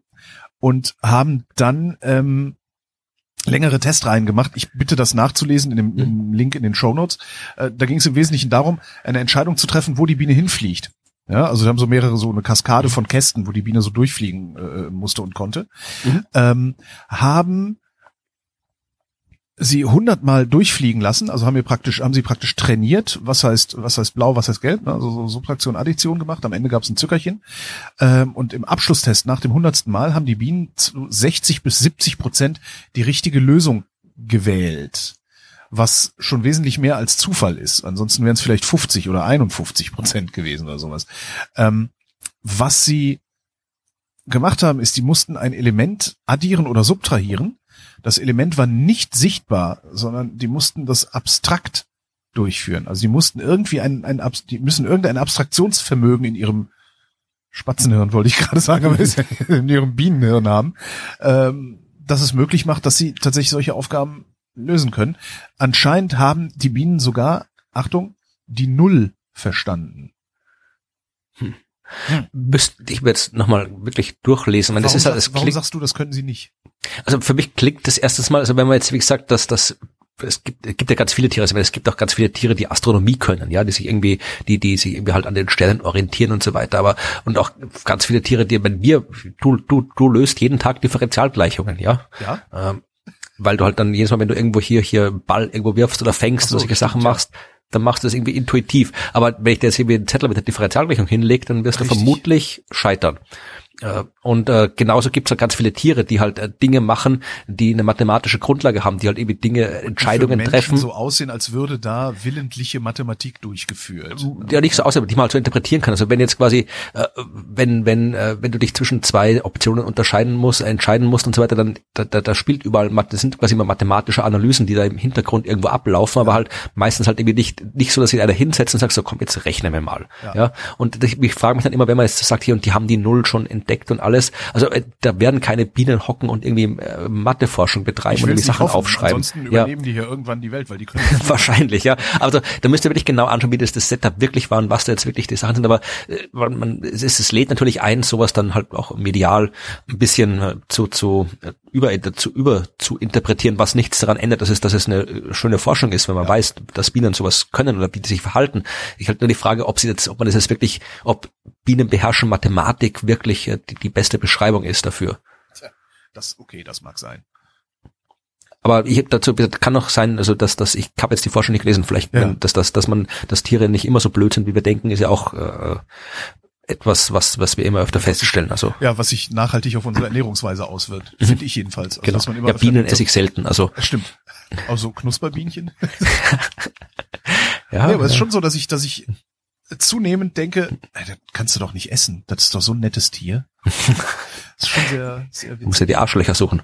Genau, Arschlochtiere. Wir essen nur Arschlochtiere. Nur Enten und Delfine. Ja, nee, jedes Tier muss erstmal einen Fragebogen ausfüllen, dann gucken wir mal Charaktertest und die Arschlöcher, die werden gefressen. Ähm, was demnächst übrigens auch noch passieren wird, äh, was wir was wir sehen werden in so äh, Seminar in diesem in diesem ganzen Coaching-Umfeld, ähm, da wird sich äh, demnächst manifestieren, dass Schweizer Wissenschaftler festgestellt haben, dass der Mensch im Schlaf Wörter lernen kann. Ja. Ähm, auch ganz geil gemacht. 40 Leute schlafend, äh, Kopfhörer aufgesetzt und haben sie mit Fantasiewörtern beschallt und diesen Fantasiewörtern Bedeutung zugeordnet. Also so, sie haben Guga Vogel gesagt und anderen Leuten Guga Elefant. Und dann haben sich Leute geweckt und haben gefragt, ist Guga groß oder klein? und daraus abgeleitet, dass irgendetwas im Gehirn passiert. Allerdings passiert die das. Die haben alle, die haben wohl nicht geschlafen, die haben so getan, als würden sie schlafen. Oder so. Ähm, funktioniert nur in einer Schlafphase, die Upstate genannt wird. Okay. Da sind alle Gehirnzellen gemeinsam aktiv was ich mir ziemlich abgefahren vorstelle, wenn man das im bewussten Zustand mal erlebt. So, äh, gibt übrigens eine sehr lustige Fernsehserie ähm, auf Netflix. Hast du Netflix? Natürlich, ja, habe ich. Äh, da gibt's eine Serie, die heißt, ähm, oh Mann, wie hieß die denn? Ich habe gerade Glow geguckt, die ist ich gut, komm noch drauf. aber hat mit dem nichts halt, zu tun. Gibt's, es gibt halt so eine, so eine Droge, wenn du die nimmst, hm. sind alle Gehirnzellen gleichzeitig aktiv dummerweise stirbst du davon. Wollte ich gerade sagen, das außer, klingt nicht gesund. Außer ein Typ. der stirbt nicht davon und äh, hilft dann dem FBI. Und dadurch, dass alle Gehirnzellen gleichzeitig aktiv sind, ist der halt super intelligent und super annoying. weil wir nur 90 Prozent, weil wir nur 10 Prozent unseres Hirns nützen, ja? ja das war, wie man, das waren die wie man weiß. Ne? Oh, wie hieß denn diese Serie, Mensch? Äh, fällt mir irgendwann noch ein. Willst du aber lust, willst du sehen? Ist sehr, sehr lustig, weil der Typ geht halt allen maximal auf den Geist, weil er immer alles schon weiß, immer alles schon durchschaut hat. immer alles schon, das ist wirklich sehr, sehr schön. Ja, okay, naja, jedenfalls ähm, dauert diese, diese Phase nur eine halbe Sekunde und wechselt immer sich ab mit einer Phase ohne Aktivität. Das heißt, du musst genau diese halbe Sekunde treffen, um da Sachen zu lernen. Was die aber auch sagen, die Forscher, ist, dass so mal schnell eine neue Fremdsprache lernen oder ein Semester Physik ersetzen, das wird nicht gehen. Was ich persönlich sehr schade finde, vor allen Dingen für die Physik. Ja, was, wenn man jetzt in das, wenn man jetzt ein bisschen so in die Science Fiction abgleitet, ja, also ja. wenn du solche Phasen tatsächlich irgendwie erkennen kannst im ja. Hirn und verstehen kannst und automatisch erkennen kannst, und dann kannst du, wenn das irgendwie öfter auftritt in der Nacht, ja. und dann, vielleicht kann man sich wirklich vorstellen, dass du dann irgendwie so, so eine Denkkappe aufgesetzt bekommst, die das irgendwie automatisch die merkt, immer die dann jedes Mal feuert, mit, wenn dein Hirn feuert. Ja. Genau, und dann dann dir so komprimierte Informationen reinschießt ins Hirn und äh, dass du dann halt wirklich quasi im Schlaf halt hier, so wie bei, bei, bei Matrix oder sowas, wo du dann mal schnell hier irgendwie die, die Information, die er über irgendwas reinschießt. Wobei die Frage ist, wie gut dein Schlaf noch gut äh, äh wird, ne? Ja, also das muss man vermutlich nicht jede Nacht machen, aber. Ja. Naja. Kannst du dich noch an Gletschergate erinnern? Gletschergate, nee. Ja, ich habe keine Ahnung, ob es so genannt wird, aber ähm, Das war damals, äh, 2007 hat das äh, äh IPCC, Intergovernmental Panel on Climate Change, äh, einen, seinen vierten Bericht äh, veröffentlicht. Und in diesem vierten Bericht des, der, des Weltklimarats äh, stand drin, dass äh, die Gletscher des Himalaya bis zum Jahr 2035 vollständig verschwunden sein werden. Aha. Oder sein könnten. Und tatsächlich, könnten, ja. äh, ja, tatsächlich war das Quatsch. Ja, also es war einfach ein Fehler, den die gemacht haben. Ja, ich meine, das, das, dieser IPCC-Bericht ist halt wirklich groß und umfangreich. Ja. Da kann man schon mal, der wird halt wirklich groß, groß, äh, umfangreich und am Ende gucken nochmal Politiker drauf, bevor es veröffentlicht wird. Von daher. Ja, aber es ist in dem Fall so, da gucken halt, vermutlich ist es eins von, von den wissenschaftlichen Stücken, die wirklich gut, gut äh, geprüft werden ja, von, ja, von der Bis Wissenschaft. Moment, wo die also, Politiker drauf gucken. Ja. Aber wie gesagt, also trotzdem kann überall sind Fehler drin. Es gibt, glaube ich, kein, kein, kein äh, Dokument, da wo wirklich äh, kein Fehler drin ist und da war halt auch ein Fehler drin. Eben diese, diese, und das wurde halt dann auch tatsächlich festgestellt und wurde korrigiert, wie es halt mit Fehlern in der Wissenschaft normalerweise passiert. Aber natürlich, wenn halt sowas passiert, dann natürlich die ganzen Klimadeppen kommen dann gleich alle an. Ja, und hier alles eine Verschwörung und Panikmache und alles falsch und alle tralala, also was man sich, was die halt so erzählen, ja. ja. Und äh, das, das war quasi Gletschergate. Aber die Frage ist ja interessant. Ich meine, äh, wann ist der Himalaya-Gletscher wirklich weg? Also wie, wie, wie hält, wie, was passiert mit dem? Ja, und weiß äh, jetzt? Ja, das hat jetzt hier ähm, Philippus Wester vom International Center for Integrated Mountain Development. Ja, äh, die haben das untersucht. Und äh, das ist jetzt auch äh, veröffentlicht. Und tatsächlich ist es, es ist nicht so dramatisch, wie es damals klang, aber jetzt äh, auch nicht undramatisch, ja. Denn äh, bis zum Ende des Jahrhunderts, ja, was jetzt auch immer, immer näher ist. Also in meiner Jugend war das Ende des nächsten Jahrhunderts noch weit, weit weg. Ja. Jetzt das kann man es fast schon absehen, ja. ja. Also, also ja, auch nicht wirklich. Also erleben werden wir es nicht mehr, aber. Die, die gerade einen Führerschein gemacht haben, werden das eventuell noch erleben, ja. Genau. Also, äh, bis zum Ende des äh, Jahrhunderts ist äh, mindestens ein Drittel ja, mindestens ein Drittel. Und das ist das Ideal, der Idealfall. Ja, also selbst wenn wir alles perfekt machen ab jetzt, was unwahrscheinlich ist, äh, dann ist auf jeden Fall ein Drittel von dem ganzen Schnee weg. Mhm. Äh, also da müssten wir quasi bis zum Jahr 2100 die Erwärmung auf eineinhalb Grad beschränken. Ja, äh, was wir nicht hinkriegen werden. Ja. Wenn wir das zwei Grad Ziel äh, schaffen, also bis zum Ende des Jahrhunderts nicht äh, zwei Grad Erderwärmung, dann die Hälfte.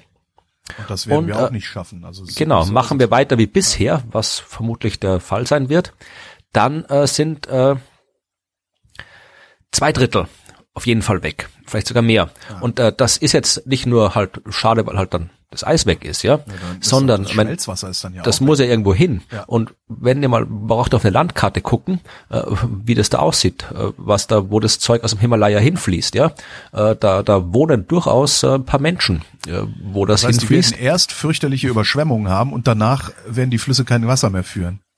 Äh, ganz genau, ja. Also es wird, es wird, man, vor allem kommt das ja nicht von heute auf morgen, sondern es ist ein Prozess, der wie der ganze Klimawandel kontinuierlich äh, ansteigt, also vorgeht. Ja, also zuerst wird einmal hier äh, der, der, das, die, der, der Abfluss quasi immer weiter zunehmen, ja, bis zu den 2050er, 60er Jahren und danach äh, werden diese ganzen Ströme, der Indus zum Beispiel, der da wirklich der, der maßgebliche Fluss in der Region ist, der wird äh, deutlich weniger Wasser führen und immer weniger Wasser führen, was äh, für die Landwirtschaft schlecht ist, für die Stromversorgung. Meine, da sind Wasserkraftwerke drin. Ja, das heißt, du kriegst dann ein Stromproblem auch noch dazu. Äh, und eben eine, eine von den Arten von Strom, die jetzt gerade für den Klimawandel eigentlich eher positiv wären, ja, die mhm. Wasserkraft. Also das ist, das sind irgendwie fast zwei Milliarden Menschen sind da, die da quasi in dem Einzugsgebiet sind, die halt wirklich äh, betroffen werden. Und äh, der äh, Philippus Wester hat es genannt in einem Interview, äh, die Klimakrise, von der sie noch nicht gehört haben. Ja, Weil genau. meistens, du hast übrigens so Arktis oder halt irgendwie Inseln, die verschwinden, was natürlich auch alles passiert. Ja, aber, aber das, das Wasser, da quasi das, das, das, Wasser insgesamt wird hm. halt ein Problem am Klimawandel. Ja. Und zwar auch bei uns. Also auch wir werden in Zukunft äh, die falschen Niederschlagsmengen am falschen Ort haben. ja, genau. Das, Und das ist halt Daran werden wir es. Ich hatte ja, ich hatte, ich weiß gar nicht, wie ich das erzählt hatte. Ich hatte im Dezember hatte ich einen interviewt vom Bergwaldprojekt. Das ist auch so eine äh, Umweltorganisation.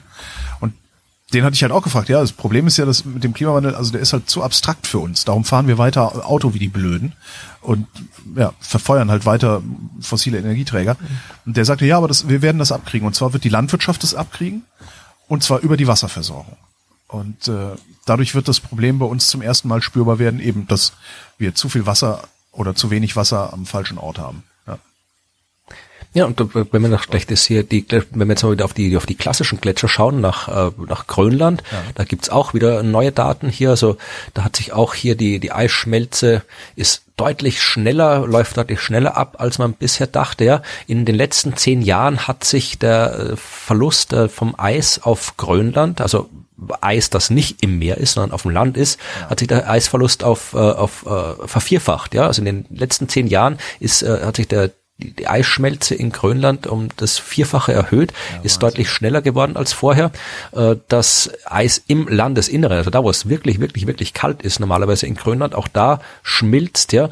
Ähm, und das äh, ist tatsächlich, äh, ja, das wird immer blöder. Und in der Antarktis ist es auch nicht anders. In der Antarktis hat sich in den 80er Jahren sind in der Antarktis ungefähr 40 Gigatonnen pro Jahr geschmolzen. Ja. Jetzt sind wir bei 250 Gigatonnen pro Jahr. Also das, das Eis, das geht weg ja. Und äh, das muss irgendwo, das geht nicht weg, das schmilzt halt nur und geht dahin, wo wir es nicht haben wollen. Ja, genau. Ja. Hm. Da habe ich noch was Feines gefunden, äh, was da ein bisschen hinpasst. Und zwar haben deutsche Wissenschaftler mal geguckt, ob die Windenergie eigentlich so funktioniert, wie es erwartet wurde. Mhm. Haben sich Daten von 2000 bis 2014 angeguckt äh, und haben kombiniert das Wetter, ja. die Standorte der ähm, Windräder und die technischen Eigenschaften, also wie viel können die leisten. Ähm, was sie liefern, sind 73 Prozent der theoretisch möglichen Energieausbeute. Äh, liefern die Dinger schon. Das heißt, ganz guter Wert. Was sie allerdings haben ist, das fand ich eine ganz interessante Zahl, die haben einen Effizienzgrad von gerade mal 25 Prozent. Ja, das, das heißt nicht gut.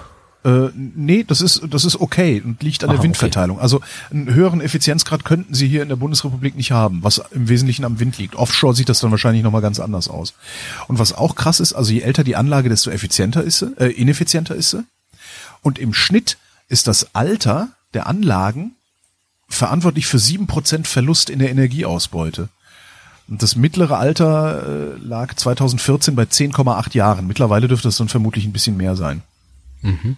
Und 2014 hat die Windkraft 9,1 Prozent unserer Energie erzeugt.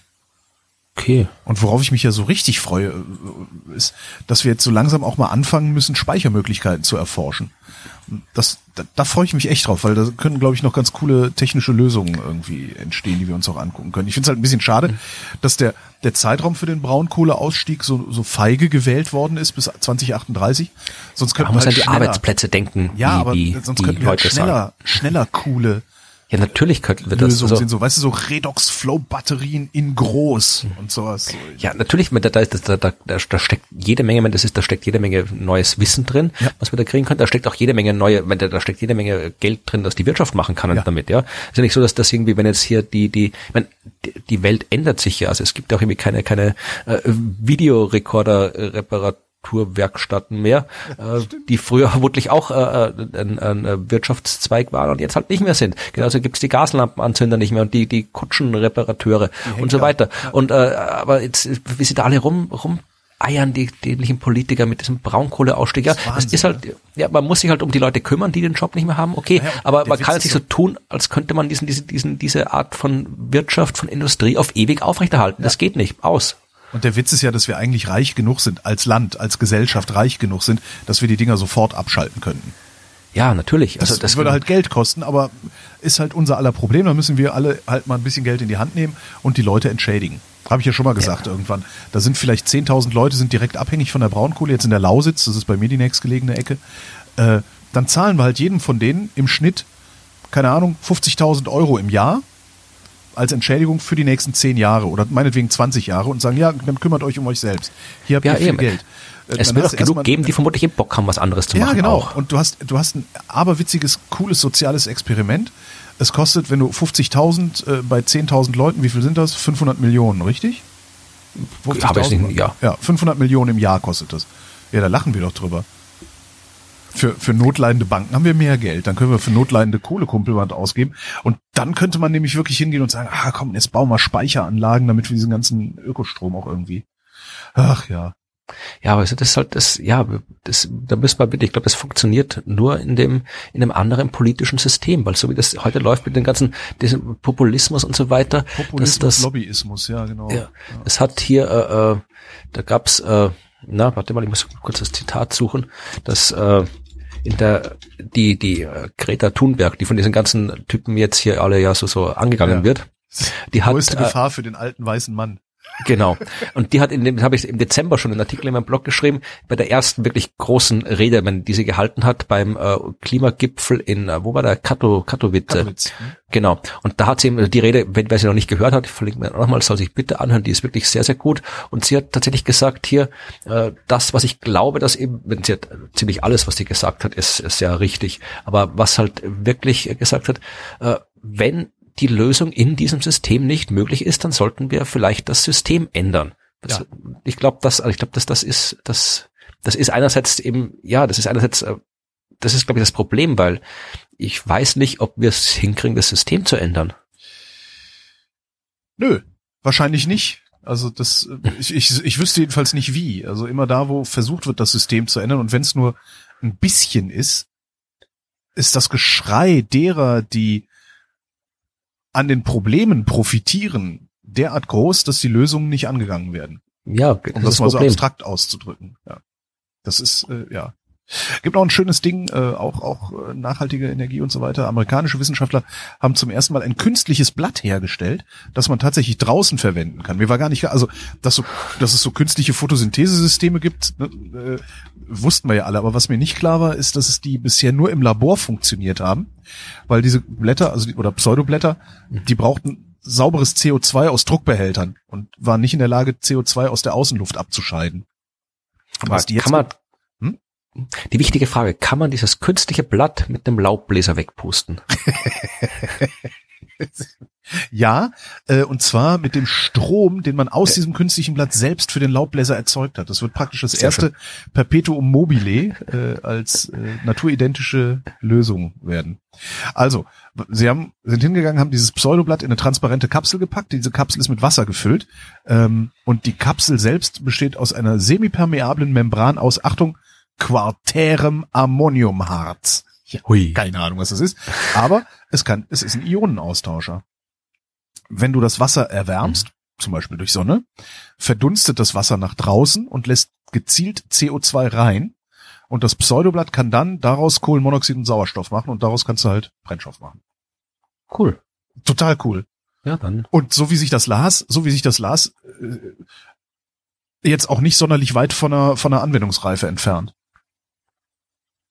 Sehr schön, dann haben wir bald künstliche Bäume rumstehen. Nee, das sieht dann ein bisschen anders aus. Das sind schon eher so, ich glaube, die waren 1,50 Meter lang und irgendwie zwei Zentimeter breit oder sowas. Und ja, etwas Künstliches, künstliche Schilfgrasbüschel. Ja, Schilfgrasbüschel.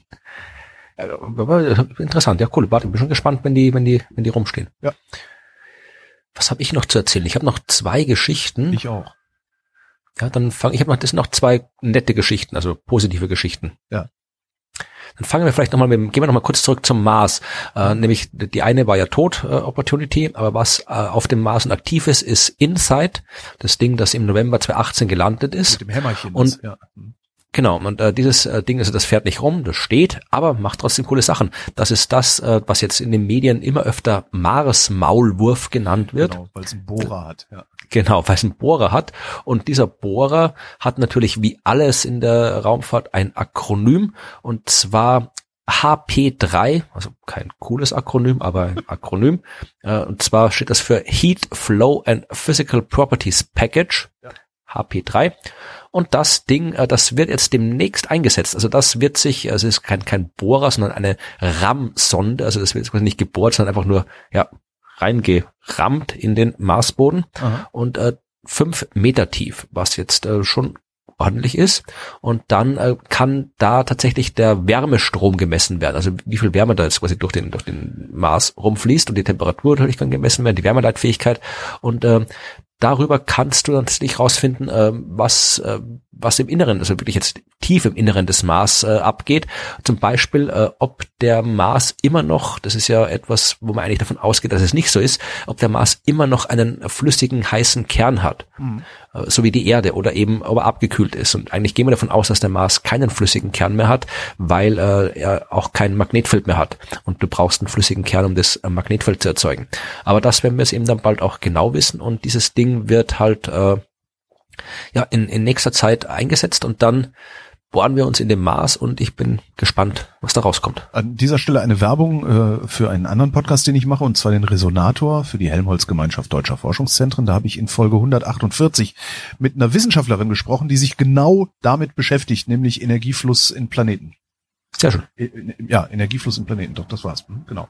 Ja, ja, ja. Äh, Ich habe was total Geiles gefunden. Ich hoffe, das funktioniert jetzt. Und zwar ähm, haben amerikanische Wissenschaftler äh, Gefühle als Audio kartiert. Sie haben sich gefragt, äh, wie, wie viele Gefühlszustände lassen sich eigentlich ohne Worte nur durch Geräusche beschreiben, also oh oder mm oder sowas, ähm, haben mehrere tausend gefühlsgeladene Lautäußerungen, stand im Artikel aufgenommen, haben das dann über tausende Erwachsenen vorgespielt, die sollten bewerten, was ist, was bedeutet das, ne? Ist das positiv, negativ, welches Gefühl wird hier ausgedrückt? Ähm, dabei rausgekommen ist, und das ist eigentlich schon gar nicht schlecht, äh, mindestens 24 unterschiedliche Kategorien kannst du mit O, A, hm ausdrücken und darin dann auch noch diversifizieren. Und da haben sie dann eine Karte draus gemacht, ähm, eine interaktive Karte, die kannst du, äh, ja, kannst du halt im Netz dann Spaß mit haben ähm, und kannst die verschiedenen Dimensionen dir anhören. Ich versuche das mal hier einzuspielen. Vielleicht hörst du das. Moment mal, ich muss mal äh, hier, was ist das? Muss ich mal laut machen. Ähm, zum Beispiel hier Verwirrung. Scheiße. Ja, Man hat jetzt meine Verwirrung gehört. Warum funktioniert denn das nicht? Ich habe gesagt Verwirrung, verdammt nochmal. Ich versuch's nochmal. Ah. Hey. Ach da, weil ich hier, jetzt, warte. Ja.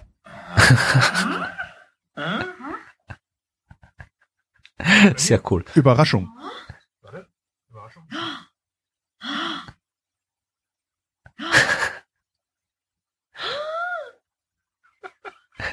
Sehr schön, ja. Super, oder? So eine schöne interaktive Karte zum selber dran rumspielen, ja. Das vom Louis de Finesse Forschungsinstitut für, für, für Gefühlsausdrücke. Nein! Doch! Oh. Das ist Louis de Finesse. Super! Ah, das gefällt mir, ja, sehr schön. So, letzte Meldung. Gut. Ja, ich habe noch eine äh, Meldung, also einen, einen äh, Artikel Hörtipp-Sendung von aus dem Deutschlandfunk. Oh. Ähm, zwar, das mich ein bisschen, äh, wo ich dann noch ein bisschen recherchiert habe. Es geht um, also der Bericht handelt äh, von 100 Jahre Volkshochschulen. Mhm. Und ich habe gedacht, es kann doch nicht sein, dass die Dinge erst seit 100 Jahren gibt. In dem Fall haben sich die jetzt auf die, die von äh, Darmstadt, glaube ich, äh, konzentriert. Also da ist der, da ist der Bericht gemacht worden und der ist halt dann tatsächlich irgendwie äh, 1919 gegründet worden. Und habe dann geschaut, äh, äh, ob es Volkshochschulen wirklich erst seit 100 Jahren gibt. Also äh, natürlich ist es nicht so eindeutig sagbar. Also es gab schon schon im 19. Jahrhundert gab schon halt irgendwie so den Versuch halt quasi so die die die Uni-Bildung auszuweiten auf andere. Also es gab immer schon schon noch schon davor gab schon irgendwie so populäre Vorlesungen alles, aber so als Institution tatsächlich erst. Es gab so ein paar Vorläufer, also wie die Humboldt Akademie zum Beispiel und die Arbeiter- und Handwerksbildungsvereine und so. Das war halt alles zu Ende des 19. Jahrhunderts. Aber tatsächlich war es eben wirklich erst, so, auch vor allem in Deutschland, äh, wirklich erst nach dem Ersten Weltkrieg, wo halt die meisten dann wirklich äh, äh, Volkshochschulen äh, gebildet worden sind, um halt wirklich dann eben auch die, die breite Bevölkerung, äh, die halt vorher eigentlich kaum Zugang zur Bildung gehabt hat, eben der Bildung zuführen zu können. Und Jetzt haben sie gab- Zugang zur Bildung, seitdem gibt's auf der Volkshochschule Pseudowissenschaft, ne? Und äh, tatsächlich ist es eben, es ist etwas, äh, wir feiern das ja, wir feiern ja auch 100 Jahre Weimarer Verfassung Ja. in diesem Jahr. Und ich habe mich sehr, ich habe die schöne Sendung gehört, die du mit äh, mit mit äh, na na auf jeden Fall Name nicht ein. Ja, ja, Matthias gemacht hast. Und ich habe das war etwas, was ich nicht gewusst habe. Ich habe mich sehr geärgert, dass sie nicht in Jena waren. Ja, also dann hätten wir jetzt, weil das äh, Volkshaus in Jena, da laufe ich sehr oft dran vorbei, ist ein sehr schönes Haus, da hätten die ruhig hinfahren können, ja. Dann hätten wir jetzt immer die Jena-Verfassung gehabt und die ganzen Touristen würden nach Jena kommen und nicht nach Weimar. Aber egal. Jedenfalls in dieser Weimarer Verfassung von 1919, da ist eben auch tatsächlich eben äh, das erste Mal die Förderung von Volkshochschulen gesetzlich verankert geworden drinnen. Also kann man schon mit einiger Berechtigung halt äh, jetzt 100 Jahre später auch äh, 100 Jahre Volkshochschule feiern können. Die Serie, ist, währenddessen ist mir der Serientitel eingefallen. Ist ja immer so, wenn du an was anderes Hm. denkst. Limitless heißt die Serie. Limitless, okay. Limitless. Willst du gucken? Ist lustig, also ist jetzt nicht hat keinen Tiefgang, sondern ist so Popcorn, so Zerstreuung und sowas. Das werde ich mir merken. Meine ja. letzte Und- Meldung beschäftigt sich mit der Großmutterhypothese. Die haben wir hier schon mal gehabt, meine ich. Ja. Ähm, die, Groß, mich. die Großmutterhypothese ist äh, der Versuch zu erklären, warum Frauen überhaupt in die Menopause kommen, also irgendwann Mhm. unfruchtbar werden. Ähm, es wird angenommen, dass das sich die Überlebenswahrscheinlichkeit von Neugeborenen erhöht, wenn ältere Frauen, die sich nicht mehr fortpflanzen können, sich um die Kinder kümmern, also bei der Versorgung dieser, dieser Neugeborenen helfen. Und jetzt haben ähm, Schweizer und kanadische Forscher sich die Distanz, also die räumliche Distanz zwischen Oma und Tochter angeguckt und haben dazu genommen Bevölkerungsdaten vom kanadischen Quebec zwischen 1608 und 1799, also da, wo auch noch Kindersterblichkeit überhaupt Also die, die biologische Oma. Also die Biolo ja, genau, Schwiegeroma. genau. Ähm, also aus einer Zeit, wo Kindersterblichkeit dann auch tatsächlich noch ein Thema war und wo auch noch viele Kinder zur Welt gekommen sind, sodass du auch wirklich gut die Stichprobengröße äh, ordentlich ist. Stellt sich raus, je weiter weg die Großmutter wohnt, desto weniger Enkelkinder hat sie. Das heißt, je verfügbarer die Oma ist, desto fruchtbarer zeigt sich die Tochter. Außerdem haben sie noch gesehen, dass Frauen, deren Mütter am Leben waren, also noch am Leben waren, hatten erstens mehr Kinder und weniger von diesen Kindern sind gestorben. Das heißt, mehr von diesen Kindern haben das 15. Lebensjahr erreicht. Und dann habe ich noch eine Arbeit gefunden, die, da haben deutsche Wissenschaftler 2005 schon Folgendes festgestellt und ich äh, zitiere. Besonders ausgeprägt ist aber der Effekt räumlicher Nähe für den schädlichen Einfluss der Großmutter väterlicherseits. Lebt sie in demselben Dorf wie ihre Schwiegertochter, steigt das relative Sterberisiko ihres Enkels im ersten Lebensmonat um fast 150 Prozent. Wohnt sie hingegen in einem der Nachbardörfer, erhöht sich dieses Risiko nur noch um 59 Prozent gegenüber der Situation, dass sie nicht mehr lebt. Mit anderen Worten, die idealen Bedingungen sind, die Großmutter mütterlicherseits muss zwingend so nah wie möglich an ihrer Tochter wohnen, während seine Mutter so weit wie möglich weg oder am besten schon tot sein sollte. Also dann habe ich ja wirklich Glück gehabt. Dann hab, da habe ich wirklich Glück gehabt, weil eben meine, also quasi ich habe ja da, wo ich gewohnt, wo ich aufgewachsen bin, Ja. äh, meine die Mutter meiner Mutter, also meine äh, die meine äh, deutsche, man kann sie nach Deutsch und Österreich aufteilen in dem Fall. Meine deutsche Oma, die wohnte halt in Hamburg und ich wohnte in in der Nähe von Wien, Das also ist quasi sehr weit das- entfernt. Die Mutter meines die Mutter meines Vaters hat im wirklich im unmittelbar Nebenhaus gewohnt. Also Es war quasi Scheiße. ein großes Haus. Ja, also Das ich habe quasi genau das, ich habe Glück gehabt, dass ich überlebt habe offensichtlich. Absolut, das ist brandgefährlich, was du da gemacht hast. Also das, so sollte man seine Kinder nicht äh, nicht aufwachsen lassen. Ja, Ich habe meine beiden Omas sehr lieb gehabt, ja, waren beide sehr nett. Ähm. Aber in Müssten wir nicht langsam auch mal zum Werbeblock kommen? ja, na, wir müssen vor allem das, was wir beim letzten Mal vergessen haben, Oh. ähm, noch machen. Da haben wir schon drauf angesprochen worden. Äh, wir müssen noch äh, die das das das Waffeltreffen noch konkretisieren. Ach Gottchen, da haben wir ja, das gesagt, das darüber gesprochen. Also ich habe mal geguckt. äh, Wir haben ja mal das eine, was auf jeden Fall, wo der Ort ja schon fix ist, nämlich das, was sie, was wir in Wien machen wollten. Ja. Habe jetzt mal geguckt, wann da ein guter Termin wäre dafür. Entschuldigung. Und zwar, also wie gesagt, wir haben gesagt, irgendwo im Sommer, wo es auch schön warm ist. Ähm, und ich wollte ja das äh, verbinden mit einer Führung durch die Manner Waffelschnittenfabrik. Das Problem ist, äh, die machen sowas nicht, habe ich jetzt festgestellt. Schweine. Aber ich kann mal gucken, vielleicht, vielleicht habe ich noch Beziehungen, keine Ahnung. Vielleicht lässt sich was organisieren, aber trotzdem kann man sich in Wien treffen. Und zwar hätte ich gedacht, der 13. Juni wäre vielleicht ein guter Tag für sowas. Der 13.06. Genau, denn äh, geht bei mir das ist gar erst, nicht, aber ja. Geht bei dir gar nichts, aber schlecht, wenn es bei dir gar nicht geht. 13.06. muss ich in Berlin sein. Ich meine, du kannst, du kannst das ja trotzdem machen, also du musst da ja auf mich keine Rücksicht nehmen, weil Naja, ich, aber es wäre schon nett, wenn du auch mal in Wien wärst. ja klar wäre das nett, aber ich komme am 13. Äh, nicht vor 19 Uhr hier weg. Man kann sowas irgendwie in Wien auch noch äh, äh, halt äh, früher machen, also Anfang Juni oder sowas. War, ja, ich habe es halt genommen wegen äh, halt weil halt da quasi die ja, Kombination mit der mit der Mondlandungsgeschichte schon im, im, von den Science das wäre, aber äh, spricht doch nichts dagegen, wenn man das weglassen will, dass man halt dann irgendwie Anfang, Anfang Juni oder sowas machen äh, will. Anfang Gut, dann dann, dann würde bei mir funktionieren, ja. Gut, dann verschieben wir das nochmal, die, die Entscheidung über das. Und dann müssen wir noch immer noch entscheiden, ob wir jetzt hier ins, ins Sauerland fahren und dort ein Treffen machen. Stimmt. Das Ich Problem ist, wir wissen halt gar nicht, wie viele da kommen, ne?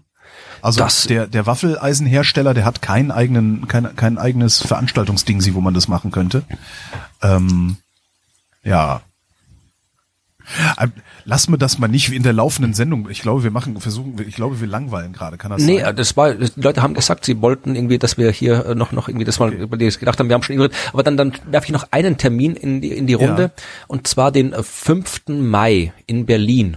Oh, was ist da los? Äh, Da hätte ich gesagt, ich bin am 4. Mai haben wir mit den Science Busters einen Auftritt in Berlin. Ja. Und äh, dann bin ich halt am 5. da und am 6. habe ich noch nichts vor. Also da könnte man theoretisch, könnte man in Berlin was anstellen. Wenn sich da, da wohnen ja auch ein paar, vielleicht finden sich da ein paar Leute. Und du, dann, du wirst vermutlich auch wissen, wo es in Berlin eine Waffel gibt. Äh, ja, beziehungsweise wo man sowas, wo man sowas organisieren könnte. Vielleicht könnten wir auch. Ähm, ich, ich überlege gerade, ob wir d- den Arnsberg-Termin dahin, aber dann sind wir halt nicht in Arnsberg, ne? Das ist halt auch blöd. Wir können ja einfach den, den Waffel, wir können einfach so ein dauerhaftes Waffeltreffen machen. also wir Dauerhaftes sagen natürlich, wir müssen das im Nein, Sommer machen, sondern wir machen Waffeltreffen in, in der ganzen Bundesrepublik und in angrenzenden Ländern, immer dann, wenn es sich ausgeht für die nächsten also, Jahre. Wir legen, äh, wir legen hiermit fest, wir machen ein Hörerinnen-Treffen am 5. Mai 2019 in Berlin und äh, würden uns freuen, wenn ihr in den Kommentaren erstens schreiben würdet, ob ihr kommt, mit wie vielen ihr seid, also zu wie viel ihr seid, wenn ihr kommt. Zweitens, ob ihr eine Idee habt, wo man hier sowas machen könnte. Ja. Also draußen wäre es nett, wenn schon Draußen da nett, so hier auf dem, auf dem Tempelhofer Feld, aber da kannst du halt keine Waffen backen, da müssen wir halt grillen, aber geht halt auch. kann man keine, kann man nicht Waffel auf dem Grill auch backen? Weiß ich gar nicht, habe ich ja nicht ausprobiert. Du brauchst halt so ein Waffeleisen, was du äh, im Grill erhitzen kannst. Ne? Aber so Grill mitnehmen dahin, das äh, ist ja, ja, Ja, guck mal, aber gut. Genau. Dann mach, haben wir das mal festgelegt. Genau. Und dann mach, kommt noch der kurze Werbeblock. Yep. Damit die Leute, du bist, hast du welche Auftritte irgendwo? nee, ich habe wie immer keine Auftritte. Gut, äh, bei mir, ich, ich wie immer viele. Also man kann, wie gesagt, äh, ich mit, mit den Science Busters wie üblich sehen, wir sind immer noch mit unserer Show zur Wissenschaft von Game of Thrones auf Tour und zwar jetzt demnächst in äh, Wien am äh, ab Dienstag, glaube ich schon, also Montag und Dienstag. Montag spielen wir noch eine andere Show mit äh, Gunkel gemeinsam über Schmieden und Metall. Also Montag, Dienstag, also 18. 19. In dem Fall, weiß ich nicht, wann es ausgestrahlt wird. 18. 19. ist ausgestrahlt veröffentlicht. Ausgestrahlt ist schön. Wir bleiben bei aus, aus, Ja, ausgestrahlt. ist also, wann es in den Äther abgestrahlt Den wird. Äther diffundiert. Genau. Also am 18. 19. gibt Science Busters äh, in Wien. Am 21. gibt es mich mit den Science Busters in der Nähe von Wien in Schwächert. Dann ähm, bin ich am 27., 28. Februar und 1. März äh, in Oberösterreich mit den Science Busters, Grieskirchen, Rohrbach und Everding. Und dann, das freut mich ganz besonders und das möchte ich jetzt nochmal ganz besonders hier äh, kundtun, äh, nämlich am 9. März Ja. treten wir, ich mit den Science Busters in Jena auf. Oh. Ja, also endlich mal das erste Mal mit den Science Busters in meiner Heimatstadt und das wird ganz, ganz irre. Also ich bitte, bitte, äh, auch wenn ihr, wenn ihr äh, nicht in Jena wohnt, sondern im Umland oder in den umliegenden Bundesländern oder in den umliegenden Nachbarländern, kommt bitte trotzdem nach Jena. Äh, Der, wir, der Veranstalter hat uns nämlich gebucht in die Sparkassen-Arena. Das heißt, ihr müsst vor 15.000 Leuten aufstehen. Äh, oder? 15.000 nicht, aber das sind, also das ist das, das Heimstadion vom, von unserem Bundesliga-Basketballverein. Da, da, David Hasselhoff ist da mal aufgetreten letztes Jahr. Also da passen, glaube ich, schon ein paar tausend passen da schon rein. Und ich mein, wir, wir haben auch schon, schon durchaus mal größere Seele gefüllt, aber halt äh, nicht an dem Ort, wo wir vorher noch nie aufgetreten sind. Also äh, das, also wenn ihr, wenn ihr ein paar Busladungen Leute irgendwo kennt, dann kommt doch bitte am 9. März nach Jena. Äh, ich ich schaue, ich, ich werde wieder, ich werde auch wieder mit Waffel bereitstehen, wenn ich, wenn ich die Möglichkeit habe. Also ja, also das, das, also das, wie, wieso das so? Es wird auf jeden Fall eine coole Show. Wir spielen unsere Krater-Show, wo es, äh, die, die, die, die können wir gut, die ist super. Also das wird auf jeden Fall schön und ich kann das mal in Jena auch machen, das wird toll. Und wer äh, in Österreich lieber unterwegs ist, da gibt's ähm, äh, auch am 23. Februar was Interessantes. Da wird nämlich in der Kunsthalle Krems, also meiner anderen Heimatstadt, äh, wird eine Ausstellung eröffnet über äh, auch 50 Jahre Mondlandung, aber 50 Jahre Mondlandung aus Sicht so von Karikaturisten, Comics, also quasi im, im Karikaturmuseum, quasi die, die künstlerisch-karikaturistische Comic-Sicht auf die Mondlandung. Und äh, ich habe diese Ausstellung als wissenschaftlicher Berater begleitet und auch ein paar Sachen äh, geschrieben und gemacht. Und am 23. ist in Krems die Eröffnung, wo ich anwesend sein werde, der einzige österreichische Astronaut Franz Fieberg anwesend sein wird. Und wir werden da auch Dinge erzählen und äh, es ist halt die Eröffnung und äh, da kann man auch hinkommen. Und äh, wer da hinkommen will, der soll da bitte hinkommen. Das wird sicher lustig. Und damit endet diese Wissenschaft. Florian, vielen Dank. Holger, ebenfalls vielen Dank. Hörerschaft, euch danken wir auch für die Aufmerksamkeit.